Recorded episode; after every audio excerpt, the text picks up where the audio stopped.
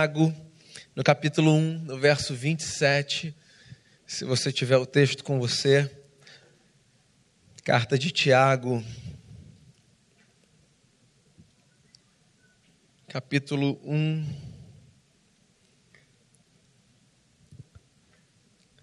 Verso de número 27.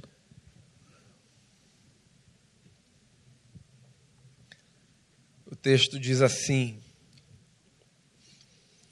A religião pura e sem mácula para com o nosso Deus e Pai é esta: visitar os órfãos e as viúvas nas suas tribulações e a si mesmo guardar-se incontaminado do mundo. Senhor, que como já foi dito aqui, que a tua palavra aqui nos fortalece, nos fortaleça nessa noite. Que a gente reflita e que a nossa reflexão nos leve a uma prática que seja condizente com a ética que a gente subscreve, que seja condizente com o nome do Cristo a quem a gente serve, que a nossa vida seja constantemente transformada pela luz que a tua palavra lança sobre a nossa história. Então, que nesse momento nosso coração esteja aberto para receber o que o Senhor nos tem e que, pela graça do Senhor, o Senhor nos transforme e nos faça melhores, hoje e a cada dia. Perdoe-nos os pecados, purifique nosso coração e fala com a gente, é o que eu peço a Ti em nome de Jesus. Amém. O que eu vou falar não é óbvio, não é, não deixa de ser óbvio, perdão. Cresce o número de não religiosos no mundo. Você deve ter percebido isso, né? É, a gente convive com um número cada vez maior de pessoas que, sem constrangimento algum, professam a sua não fé, é? ou que dizem sem constrangimento: eu não acredito em nada. Talvez há algumas décadas esse discurso fosse um discurso muito aviltante, porque a religião fazia parte da vida da sociedade como um todo. Hoje a gente vê esse cenário mudar em alguma medida, no mundo todo.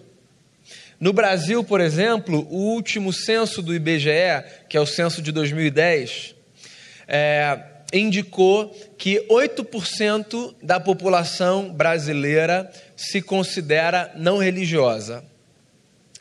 É, o cenário também mudou nas crenças entre os religiosos. Né? O catolicismo romano, hegemônico desde o início da nossa história, diminuiu um pouquinho com o crescimento, por exemplo, de religiosos protestantes, sobretudo de tradição neopentecostal, religiosos de matizes africanas e de outras religiões. Fato é que falar de religião é falar de um dos temas mais sensíveis que há. Né? Você encontra pessoas que abraçam a religião, qualquer que seja, de tal forma que elas estão dispostas a morrer pela sua fé. Você encontra pessoas que abraçam a religião de tal forma que elas estão dispostas a matar pela sua fé. Você encontra pessoas que não são religiosas e que são tão fanáticas quanto um fanático religioso. Você também encontra pessoas religiosas moderadas e pessoas não religiosas moderadas.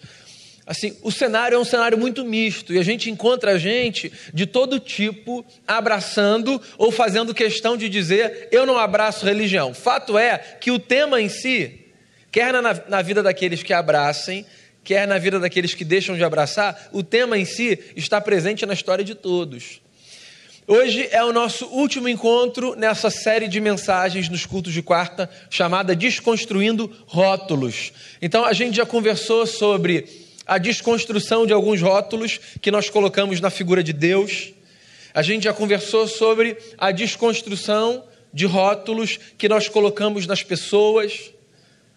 A gente já falou sobre a desconstrução de rótulos que nós colocamos em lugares Semana passada foi a vez da gente refletir sobre a necessidade de desconstruirmos rótulos que colocamos em objetos. E eu queria encerrar essa série refletindo com você sobre a necessidade de nós desconstruirmos rótulos no que diz respeito à religião. eu queria relembrar algo que talvez você tenha ciência, talvez não, se não, uma informação que te é dada. Entre os evangélicos, há cerca de 10 anos, mais ou menos, começou a crescer um movimento de sou cristão, mas não sou religioso. Eu, eu julguei um movimento interessante, até me aproximei assim do ponto de vista acadêmico para entender do que, que se tratava. A bandeira era a seguinte: a fé cristã é saudável, a religião é um grande problema. Então, assim, eu sou do evangelho, mas eu não tenho nada de religião. E esse movimento foi um movimento crescente, sabe, em muitos segmentos da igreja evangélica. E por mais que eu entendesse em alguma medida o ponto, que é cuidado para que você não faça da religião um fim em si mesma e você se distancie do evangelho, tão preocupado com a religião que você está, Assim, por mais que eu reconheça que haja esse ponto, eu ficava me perguntando como, como assim nós não somos religiosos? É evidente que nós somos sujeitos religiosos. Nós nos reunimos num prédio, nós professamos um credo, nós temos os nossos ritos, nós temos as nossas práticas, os nossos dogmas, as nossas confissões, a nossa ética. E eu ficava me perguntando, por que, é um problema ser um sujeito religioso? Por que, a gente levanta essa bandeira? Sou cristão, mas não sou religioso. Eu acho que falta um ponto aí. Falta o ponto da reflexão de que a religião não precisa ser vista necessariamente nem pelos de dentro, nem pelos de fora, como esse elemento negativo, disseminador de maldade, de segregação. Ora, a religião faz parte da história da humanidade desde que a gente se entende por gente. E se ao invés da gente tentar abolir a religião, como esse movimento propunha há uns 10 anos, se ao invés disso a gente tentar pensar a religião dentro de um esquema saudável, que não ingesse o evangelho, mas que viabilize a vida no evangelho, você sabe por que eu faço esse ponto? Porque quando eu leio a Bíblia Sagrada, eu me deparo com uma constatação. Os discípulos de Jesus eram religiosos e isso não necessariamente era um mal. O texto aqui é um texto escrito por Tiago. Os protestantes o tomam como irmão de Jesus, nós protestantes. Bispo líder da igreja em Jerusalém no primeiro século. Tiago escreve essa carta no meio de uma crise. Qual era a crise de Tiago? Tiago via uma igreja que professava um discurso muito bonito, mas que tinha certa dificuldade de encarnar esse discurso. Então, o discurso dos discípulos de Jesus, com os quais Tiago lidava, era um discurso muito arrumadinho, muito belo muito bem apresentado, fazia sentido, parecia carregar uma ética impoluta. Só que o Tiago estava com um dilema interno, que era o seguinte: ele não via na praxis, na caminhada, no chão da história daquela gente, uma conduta que acompanhasse aquele discurso. E aí ele escreve essa carta. E aqui nesse verso que eu li, Tiago faz uma afirmação. Qual é a afirmação de Tiago? A afirmação de Tiago é: existe uma religião que é verdadeira. Ou seja, Tiago já está, como ponto de partida, desconstruindo um rótulo, que é um rótulo que, curiosamente, permanece até hoje a de que a religião é um problema. Eu penso o seguinte: se o Tiago diz que existe uma religião verdadeira, é porque, consequentemente, ele acredita que existe também uma religião falsa. E eu não vou entrar aqui no campo da disputa de religiões. A religião verdadeira e as religiões falsas. Tiago está escrevendo para o seu próprio povo. Então ele não está querendo fincar uma bandeira dizendo a minha religião é verdadeira, as outras religiões são falsas. Esse não é o ponto de Tiago, pelo menos não nesse verso. O ponto de Tiago é fazer os cristãos perceberem que, por mais que eles considerassem a sua fé verdadeira, eles podiam revelar uma prática falsa. Então, antes de falar com você sobre a religião verdadeira, que é a religião sobre a qual o Tiago fala, eu queria fazer você pensar na religião falsa, que é a religião que provoca o rótulo errado, que não é a religião sobre a qual ele fala, mas que é a religião que ele denuncia. Sabe qual é a religião falsa para o Tiago? A religião falsa para o Tiago era aquela religião que não se manifestava na empatia para com o próximo, nem na fidelidade a Deus, mas num sistema oco que não tinha nada a ver com a totalidade da vida. Para para pensar. Tem gente que entra num esquema religioso bonitinho, consegue ter um cronograma bacana de atividades religiosas, se engaja inclusive em instituições, cumpre os seus ritos, as suas passagens, mas parece fazer com que isso se mantenha nesse ciclo de um fim em si mesmo. Faz porque faz. Sabe o sujeito? Que não consegue discernir, que não faz ideia do que está acontecendo, que não sabe por que faz, que não sabe o que faz, mas que faz. Às vezes leva um tempo para a gente perceber que a gente faz coisas só porque a gente entrou numa máquina que já funcionava daquele jeito. Às vezes leva um tempo para a gente se fazer perguntas básicas. Por que, que isso é assim? Por que, que eu estou fazendo esse negócio? Qual o propósito disso? Se não foi no último domingo, foi no penúltimo domingo. Eu falei sobre é, a conversa de Jesus com um jovem rico. Uma conversa que me espanta muito. Principalmente porque Jesus está diante de um homem que cumpre os preceitos da religião, que guarda a lei de Moisés, que honra pai e mãe. Todos os mandamentos citados ali na conversa eram mandamentos que ele podia dar um check do lado. Fiz, fiz, fiz, tô legal, tô legal, tô legal. Mesmo assim, esse camarada se aproxima de Jesus para perguntar como a vida dele pode fazer mais sentido. Que é a pergunta que ele faz quando ele diz: Mestre, o que, que eu preciso fazer para herdar a vida eterna? Ou seja, esse cara é um cara religioso mas a vida dele continua oca. Esse cara é um cara decente, mas a vida dele continua oca. Esse cara é um cara que consegue marcar lá as caixinhas. Fiz, fiz, fiz, fiz. Mas a vida dele é vazia, não tem sentido. Porque é possível que esse cara estivesse vivendo uma religião falsa. Uma religião que fosse para ele um sistema organizado, mas que não levava a lugar nenhum.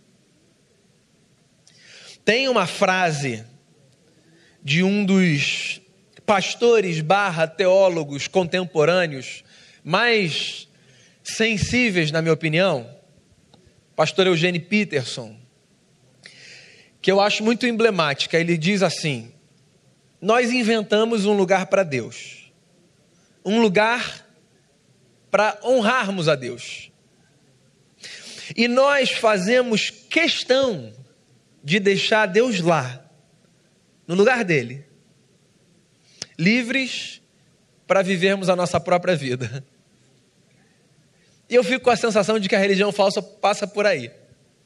Por essa construção que a gente faz, às vezes existencial, que separa um lugar para Deus e diz: Deus, esse altar aqui eu fiz para o Senhor, tá bonitinho.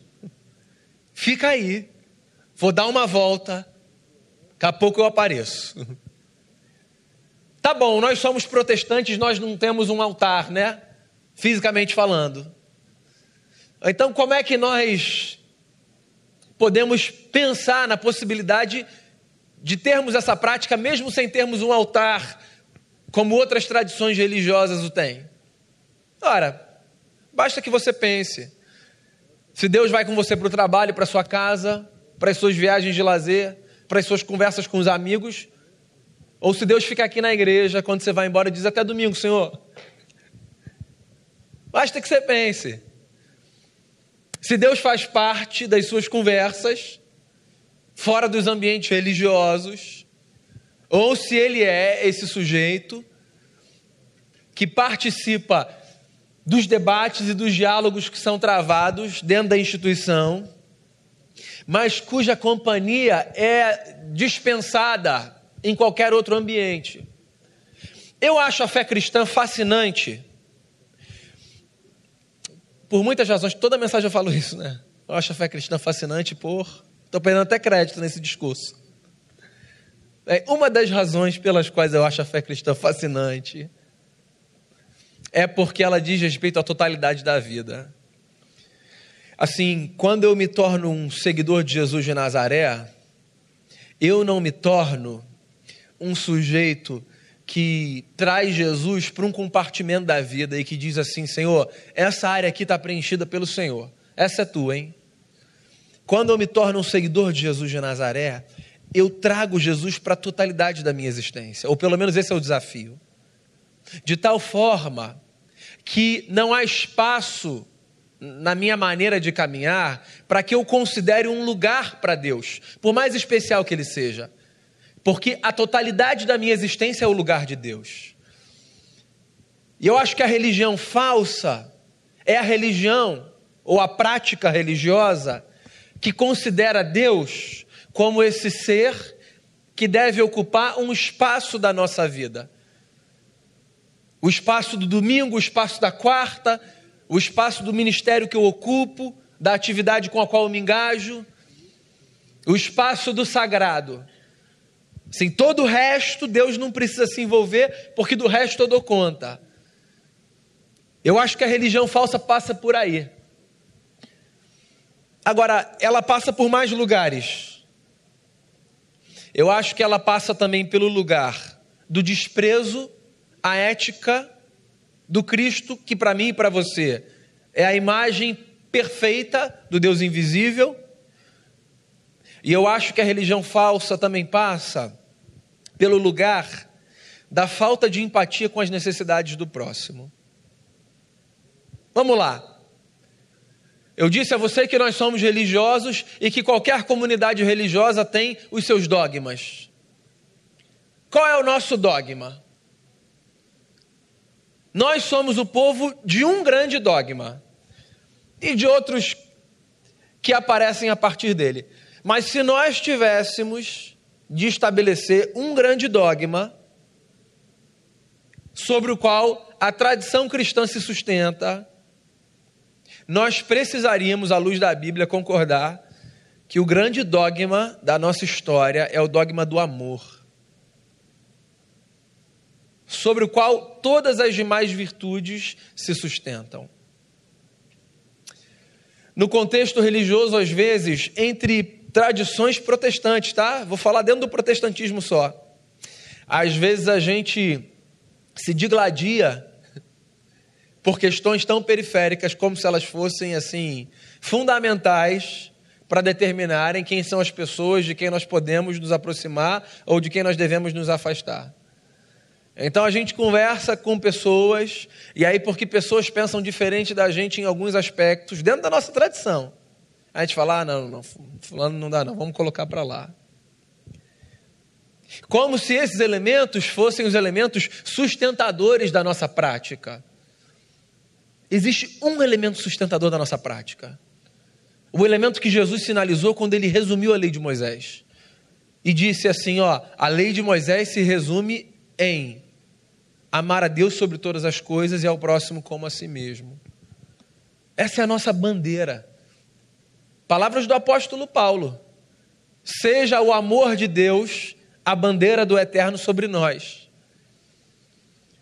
Então, a religião se torna falsa quando, no espaço da relação, me falta amor a religião se torna falsa quando no espaço da troca e do encontro me sobra ódio. Nós somos presbiterianos, ou seja, fazemos parte de uma tradição que na teologia nós chamamos de tradição reformada. Entre os protestantes, nós somos conhecidos como essa gente que zela pela sã doutrina. Então, fala dos presbiterianos geralmente assim: os presbiterianos não são lá os mais fervorosos, mas é, é uma gente muito séria com a Bíblia. Eu acho bacana, que legal. Mas eu fico um pouco preocupado. Porque quando eu olho, por exemplo, para o Apocalipse de João, para as cartas que Jesus manda para as sete igrejas, eu vejo em uma igreja uma tragédia, que é uma tragédia que não é percebida muitas vezes. A comunidade de Éfeso. Se você olhar lá, em Apocalipse 2, você vai ver que Jesus diz o seguinte para a igreja em Éfeso: Vocês estão de parabéns, porque vocês não caíram na doutrina dos nicolaítas, que era um grupo assim que misturava é, um, uma imoralidade e uma promiscuidade na prática da comunidade.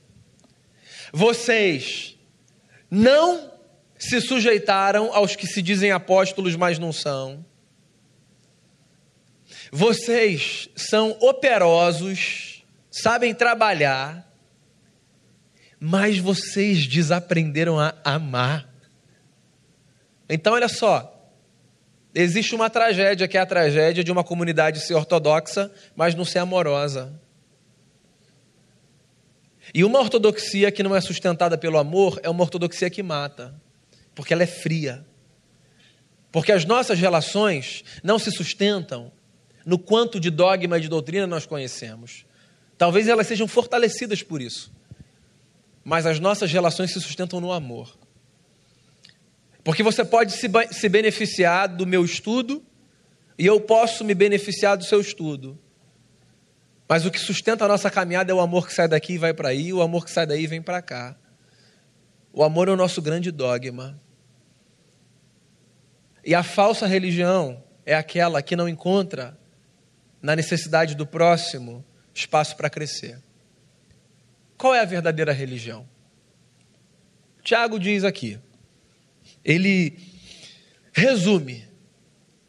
E o resumo dele é o seguinte: a verdadeira religião é aquela que encontra os órfãos e as viúvas nas suas necessidades e aquela que se mantém incontaminada do mundo. Olha só, órfãos e viúvas. Talvez na sua cabeça dispense explicação do que significam, né? Talvez não. No contexto judaico do primeiro século, órfãos e viúvas representavam mais do que apenas, como se apenas coubesse aqui, os filhos que tinham perdido os seus pais e as mulheres que tinham perdido os seus maridos. Era mais do que isso. Órfãos e viúvas era a representação de uma classe de gente. De uma classe que tinha sido marginalizada, porque, para o contexto daquela época, uma mulher que não tivesse seu marido era uma mulher que estava fadada a viver à margem da sociedade, porque não havia espaço e mercado de trabalho para a mulher. Então, viúva era a representação de uma mulher que provavelmente teria que vender o seu corpo para sobreviver, a menos que ela encontrasse um segundo marido que a sustentasse. Órfão era a representação de meninos que iam viver nas ruas e iam crescer expostos à maldade e à crueldade desse mundo, que desde o seu início é o que é. E aí o Tiago diz assim: a verdadeira religião é aquela que percebe na necessidade do vulnerável espaço para ministrar. Qual é a leitura simples e equivocada que você vai fazer do meu discurso? A leitura de que o que eu estou dizendo é que você precisa ficar com os olhos abertos para perceber quem são as mulheres que perderam os maridos e os filhos que perderam os pais. Não são apenas esses, literalmente, os vulneráveis. Essa expressão representa uma classe de gente, na qual eu posso estar inserido você também.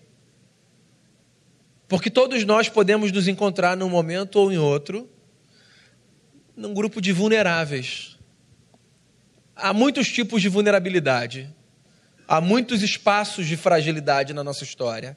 Então você pode ser uma pessoa que nunca vai passar dificuldade financeira, você pode ser uma pessoa, e espero, que não vai ter de enfrentar a tragédia de perder precocemente quem você ama, e ainda assim você pode ser uma pessoa vulnerável, porque circunstâncias podem te colocar nesse lugar de vulnerabilidade. E a verdadeira religião é aquela que se aproxima do outro e que percebe o espaço de vulnerabilidade do outro, não para oprimir e para aumentar o sofrimento, mas para acolher e para minimizar a dor. Então, onde é que a verdadeira religião floresce? Na sabedoria que os discípulos de Jesus têm de perceber a vulnerabilidade do outro como espaço de ministração e não de destruição. Venha para cá, cante com a gente, ore com a gente, leia a palavra com a gente.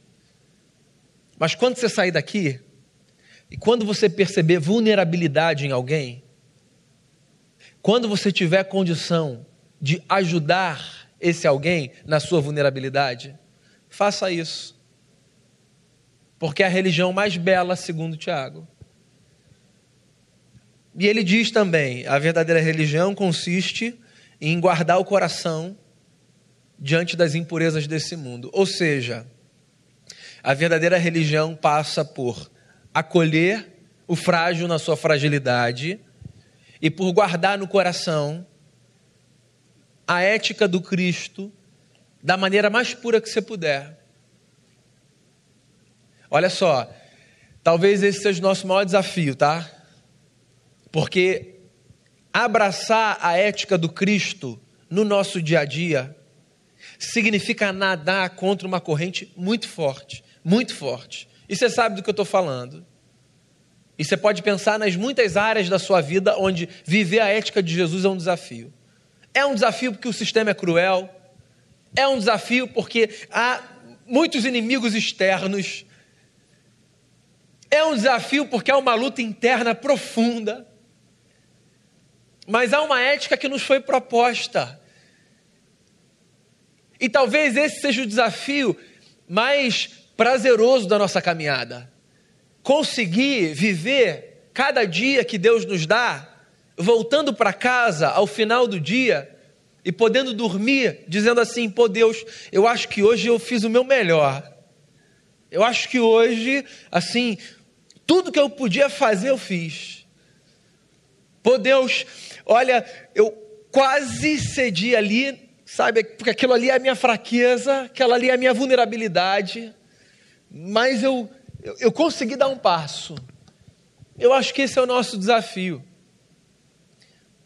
E segundo Tiago, a verdadeira religião passa por aí. Qual é o meu objetivo com essa palavra? É o de chamar você para ocupar o lugar desse sujeito religioso. Que somos. Temos uma fé, Sim, somos adeptos de uma religião. Acho que uma das coisas mais constrangedoras hoje é ter de falar, sou evangélico. E se você é pastor, amigo, como eu, aí o constrangimento é maior ainda. E às vezes eu fico me perguntando por que a gente precisa se constranger pela nossa religião? O sujeito que pratica a falsa religião, esse que devia ficar constrangido. É claro que ele não vai, porque o camarada que faz o que faz assim, em nome de Deus, para benefício próprio, engodando os outros, assim, constrangimento não é uma palavra que faz parte do vocabulário dele, né? Então ele devia se constranger, mas assim, a gente se constranger pelo evangelho e pela religião que a gente professa? Sim, somos sujeitos religiosos e temos diante de nós um desafio. O de vivermos a nossa religião de tal forma que as pessoas olhem para nós e façam cair no seu imaginário os rótulos que elas tinham a nosso respeito e a respeito da nossa gente.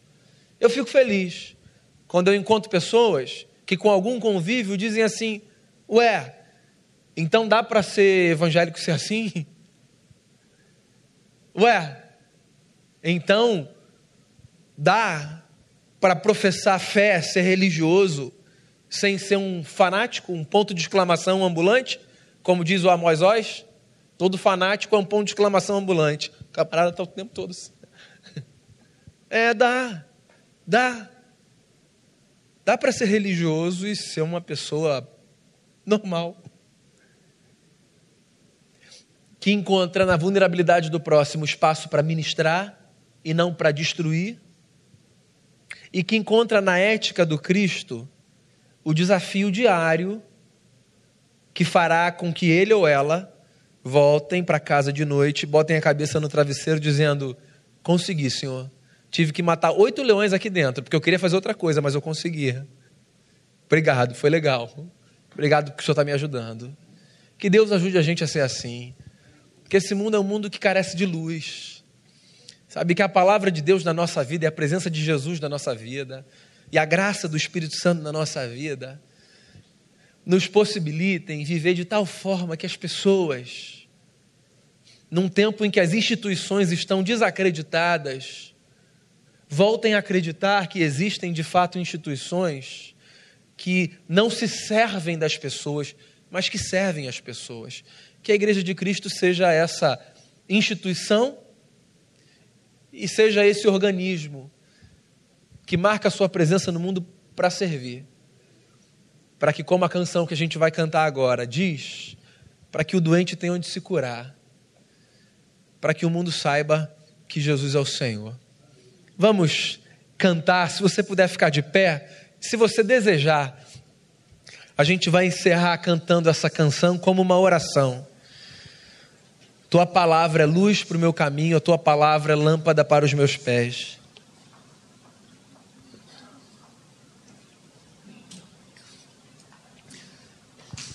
Depois do Caleb, que chegou cheio de história de Guiné-Bissau, vai fazer uma oração para encerrar a nossa celebração.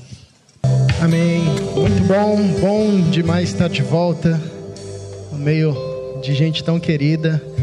Gente passou um tempo muito bom lá. No domingo à noite nós contaremos as experiências.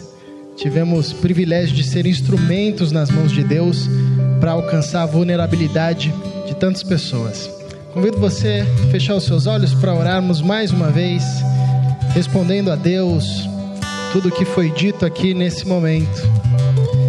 Paizinho, nós reconhecemos a nossa pequenez, reconhecemos que somos pecadores e que necessitamos diariamente da tua graça, da tua misericórdia, que ao se renovarem sobre nós, faz de nós novas pessoas um novo homem, uma nova mulher, mais parecido com Jesus Cristo de Nazaré. Como ouvimos aqui, como fomos desafiados, Senhor, ajuda-nos, à semelhança de Jesus, a sermos instrumentos nas tuas mãos de libertação, de uh, derramamento do teu amor sobre a vida das outras pessoas, de cura. Livra-nos, Senhor, de usarmos o discurso da tua palavra para oprimir, para ofender, para ferir. Isso não vem de ti, não são movimentos que aprendemos com Jesus Cristo, nosso Senhor, o nosso Salvador, o nosso Mestre. Pedimos, Pai, que ao sairmos daqui, tenhamos nos próximos dias a oportunidade de vivenciar essa palavra que foi pregada, vivenciarmos a verdadeira religião que está centrada no teu amor, teu amor por nós e o teu amor que, ao inundar o nosso coração, é derramado sobre aqueles que estão à nossa volta. Ajuda-nos, Pai, porque nós muitas vezes nos confundimos e nos perdemos dessa caminhada. Nós rogamos, pedimos ao Teu Santo Espírito que coloque os nossos pés no trilho certo do Evangelho na caminhada do amor, na proclamação da tua bondade, da tua misericórdia sobre todos. Em nome de Jesus, é o desejo do nosso coração. Amém.